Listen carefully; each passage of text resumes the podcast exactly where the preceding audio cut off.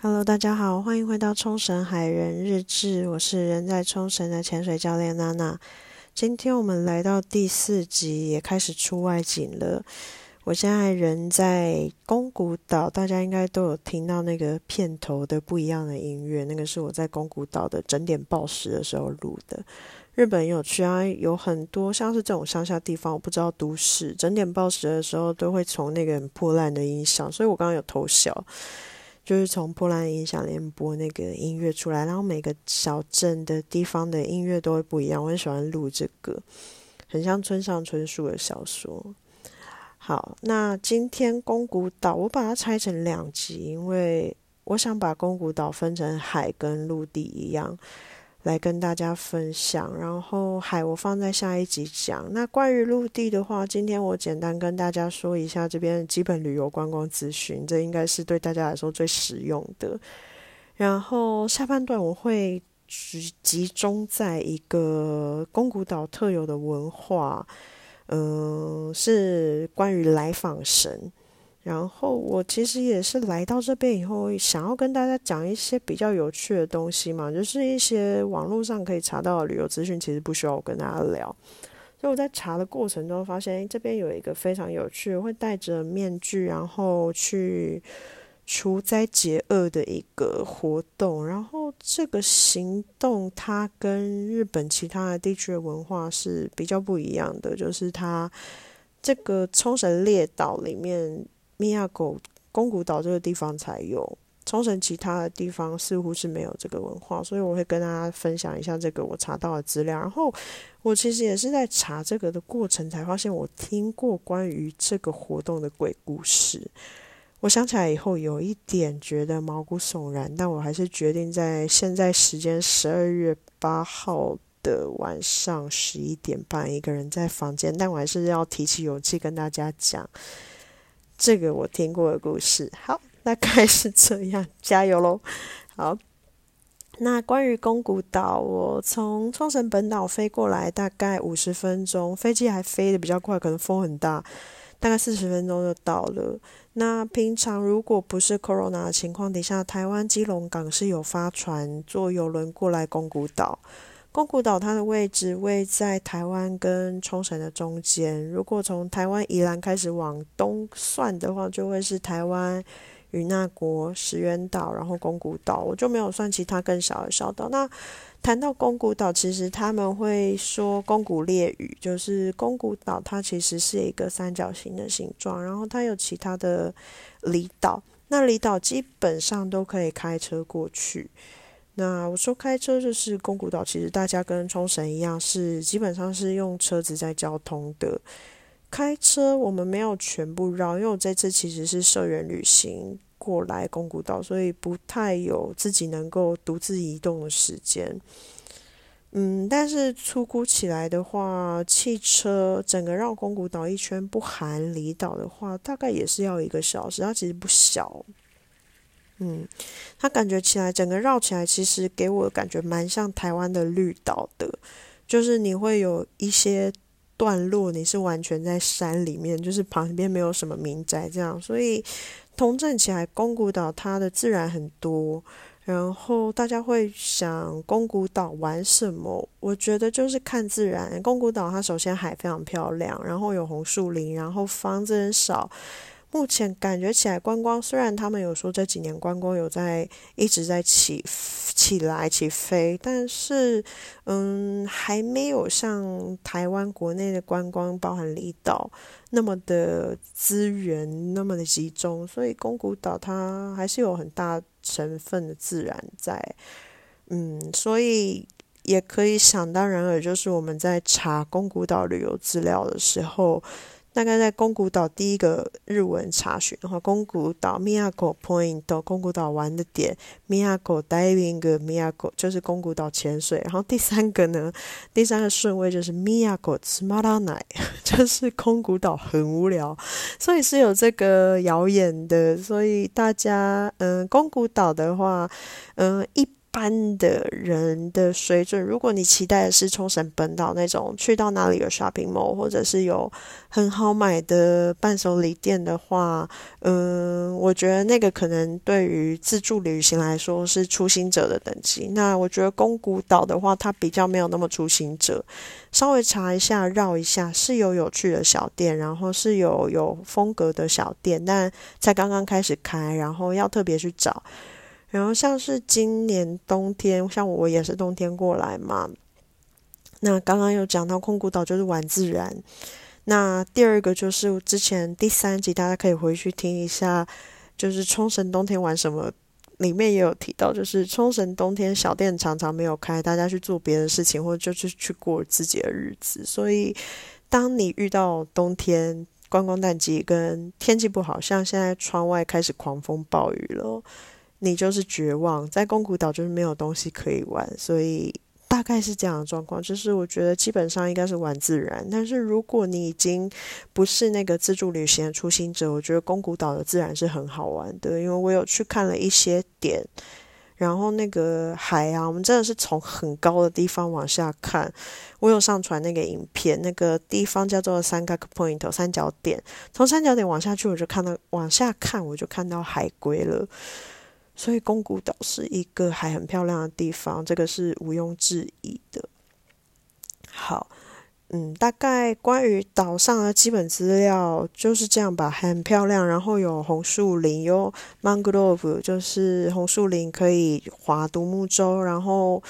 嗯，建筑物没有非常多，所以如果天气好的话，你是可以去参加夜间的星空 tour，是整片的星空。的样子，但我现在只听到外面雨声，所以我就不跟大家极力推这个了。嗯，好，那我接下来想要进入刚刚有讲到的关于嗯，从宫古岛的特殊文化，它是关于来访神来呼吸。嗯，这个文化的话，我简单来说，它就是宫古岛在每个月它有地区性，然后现在有在进行这个文化，关于除灾解厄的这个，有点像是，其实有点像台湾的王爷绕境啦，你就这样去理解。那关于地区，它有九月上旬跟嗯农旧历哦，九月跟十二月两个。两个那个时间带，他们会去进行这件事情。那其实整体而言，就是他会，嗯，因为两个地区，所以它其实执行内容不太一样。但它的内容大致上是会有人去戴着木质的面具，然后这个面具的周遭是有干燥的叶子的，然后身上涂满了泥巴，然后去在这一个区域整个去做绕境跟。算是帮大家除灾解厄这样子。那这个我查到的资料，它叫做 Pandu，我会把这个片假名打上去，因为我刚刚讲的其实是 Miyako 的方言。说到方言，有一件事情我想补充，就是冲绳地区是有方言的，包含 Uchinankuji，就是所谓的冲绳方言。大家不知道有没有听过，在来冲绳玩的时候，你会听到 Mansole 是欢迎的意思。那米亚口它是完全讲不一样的，它好像叫做米奥奇吧？对，因为我们会注意到这件事情，是因为我跟我同事去那个提款机领钱的时候，提款机突然跟我们讲一个我们完全听不懂语言，米奥奇，大家都笑出来。所以它这个地方光是方言就跟冲绳本岛不一样。嗯，好，那我们回到来访神这个东西，它就是来访神 Pandu。他会戴着面具，然后我刚刚有讲身上涂泥巴，我都查到这个涂泥巴的地点是有特别限定，在过去他们这边是使用于出产跟清洗死者的井。嗯，它这个井在米亚口的东北边，我觉得这个非常有趣。这个地方其实人类文化一直都跟水。它会绕着跟水跟水源会有关系的地方，我一直觉得是很有趣的东西。它使用的这个东西，它一直到现在都还是使用那个井底的淤泥去做身上涂涂抹这些泥巴。那他讲到出产跟清洗死者，其实是跟那个生命那个通道感，你可以理解我在讲什么。那个井叫做玛丽嘎。玛丽嘎。这个井它是跟这边的传统的生死的祭典是。连接在一起的通道，然后他们会去在身上涂抹这个淤泥以后，在路上行走。那这个活动基本上维持几个小时，从晚从傍晚到晚间，就是会嗯涂着涂泥巴，然后身上戴着脸上戴着面具的人会在路上行走。那那个在。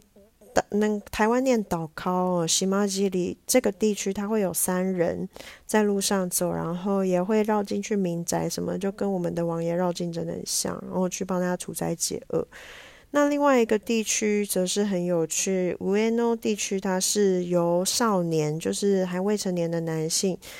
去走在队伍的前面，然后一样也是戴面具。那后面会有人去做，诶，会有人吹锣跟呃制造声音，然后也是除灾解厄这样子。那这两个不同地区，他的行为都会有嗯女祭司，我很喜欢这个。特点就是冲绳里面有非常多女性。其实大家有在接触日本文化，可能都听过女巫，但是冲绳这边的女巫色彩又更重一点。在冲绳的古代的琉球王朝，这个冲绳历史一讲会有一点讲的太长哦。嗯，就是关于冲绳的各种祭典文化里面是有女巫仪式，然后在我刚刚讲的这个 Pandu。里面呢是都是有女巫，冲绳的乌吉南古吉冲绳方言里面叫做 Noro，Noro 会去开启这个仪式，所以我在查到这个资料的时候，其实又再次感觉到冲绳真的是一个还蛮母系社会的一个，在冲绳非常久远以前的传统文化，大家现在可能就是真的是来冲绳观光是完全感觉不到。但是冲绳在传，不论是它的传统祭典，或者是传统刺青上面，其实都有非常多以女性为中心的色彩在里面。我觉得，嗯，然后关于这个面具游行的文化呢，它从什么时候开始的？当然，像这种流长久远的文化众说纷纭，但查到的资料是，嗯，住在米亚口这个地区的人。在数百年前，在捡到从海岸上飘来的缠绕着槟榔叶的面具，在嗯，在海岸上，然后在嗯，槟榔叶在日文里面叫做库巴，嗯，库巴就是槟榔叶的面具。那这个。众说纷纭的点在不知道这个面具是从哪里飘来的。其实谈到槟榔叶，台湾的人应该就很熟悉，会觉得是不是跟台湾相关？我自己也蛮好奇，会不会因为很近嘛，宫古岛跟台湾，或者是那个面具是乘着洋流从印尼来的也说不定。因为有查到印尼那边也有相似戴着面具去，因为面具这个东西非常有趣，我会把一些照片传到粉丝页上面，大家可以去看看。那个木质的面具，面具这个东西是非常，嗯，非常 Aboriginal，非常原住民、原始的那个，非常人类传统文化的那个文化意涵在里面，我觉得很有趣。好，那这个就是我想要跟大家讲，这个是米亚口才有的，在其他岛。上是没有，当然日本其他地区是有来访神文化，就是去戴着面具，一样是处在解厄这方方面的文化是有。不过在冲绳列岛这么，我觉得有一点难岛诶，就是南岛文化相关联的这个，嗯，是比较少见的。好，那大概是这样。接下来我要跟大家分享之前听到的故事。大家可以到明亮一点的地方，不要自己一个人听。好了，其实讲一讲也觉得没有很可怕了。就是这个胖度啊，因为我觉得其实你没有看到照片，跟没有看到影片，跟那个体验那个感觉，其实很难出来。但我是查完以后，看到照片以后，然后人又在米亚口，我又人又在宫古岛，就突然体会到那个恐怖。好事情是这样，就是在刚才讲的这个胖度的面具游行，我就简单讲它叫面具面具面具除灾解厄的那个仪式里面，他会基本上至少西马基里岛靠这个地区，它会有三个人，然后他们会扮装成那个来访神，就是神明在我的身体里面戴着面具在路上行走，帮大家除灾解厄。然后我从前辈那边听到，就是哦，在以前在冲绳有这个文化，我那时候还没有还不知道冲米亚口宫古岛这个事情。然后听说就是有三个日本人男生，然后他们是有点像是新闻社这样子来宫古岛采访，然后他们采访为了想要。嗯，就是你知道，就是采访者有时候非常敬业，然后想要更加的融入或体会。其实观光客一直到现在，观光客都是可以参加这个活动。但是我刚刚有提到，这个活动是可以持续到晚上，对不对？嗯，所以这些这三个男生，我们就就是这三人组，他们就来参加了，他们就来侧拍。然后为了融入跟真的体会这个文化，他们也在身上模拟吧，就是有一点像是就是完全整个参与，嗯，整个就是融入进去。那当然除了这这三个人，还有一些其他的民众或者是主事者，包含那个主事者的三个人，也真的就戴着面具的那三个人，这样讲啊，戴着面具的那三个人也是就是这样子出去走。好，然后三个人出去拍，对不对？三个有抹泥巴，确定全身抹满泥巴的民众，这样讲，三个民众出去拍，三个有戴面具的人出去拍。他们在走着走着，越来越晚了，对不对？刚刚有讲到宫古岛这个地方没有什么灯光，晚上很暗，旁边都是田地。他们跟着拍，跟着拍，然后神会绕来绕去，对不对？所以就是越来越暗，跟丢了。然后三个人也走散了，其中两个人他们还是走在一起，但他们在路上发生一件事情，他们在路上看到了一个没有看过，嗯，在这整个活动从头到尾没有拍过的人，全身涂满淋巴在路上走。OK，然后他们靠近看的时候，才发现那是一个不认识的、不认识的老人。然后身上就是涂满了泥巴，然后嘴巴里面念念有词，不知道说什么，就是就是像来访神的那个状态，但他没有面具，他就是一直走，一直走。然后他们跟他讲话、攀谈也都没有回应，他们就嗯，还是回到，就是犹豫了一下，还是回到嗯主要的道路上，就是回去就放弃那个老人，因为其实晚上，然后在人生地不熟，也觉得有点可怕。他们回去以后，发现另外一个人没有回来，就是我刚刚有讲到是三个人出去采访，对不对？然后最后有一个人没有回来，然后刚刚有讲到戴面具的三个人，也就是他们就成功的，就是反正就是有点像降机这样，神来访神来到身上，然后来访神离开了，这件事情就落幕了。但是刚刚讲到这个三个来采访的人，其中有一个失踪了。他就消失，整座米亚口都找不到了。就是我不知道这件事情到底是从哪里来，然后我也不知道是多久以前的事情，但就是有这么一个说法。然后后来他们隔年又在同样一个时间带回来这里，虽然有一点阴影了，我是不知道他们为什么要回来，但就是一样是来采访，然后一样是来采访。就是一样是采访这个活动，他们在相似的时间点，就是一样是涂泥巴什么的，那整个流程是相似的。然后一样就是慢慢入夜，慢慢越来越晚。这次他们又遇到了，就是没有看过的人，全身涂满泥巴，然后嘴巴念念有词，然后这两个人就阴影就来了，就在想。会不会又是同样一个老人很害怕这样子？然后他们发现，他们鼓起勇气去看以后，发现是去年一起来的那个人，但是他已经失去了神智，就是这个人他身上涂满了泥巴，一直在走，然后在这个时间出现，这样，我讲完了，好。大家要自己去超展开哦。首先，叫你们自己超展开，我还是继续讲下去。就是首先，他们第一次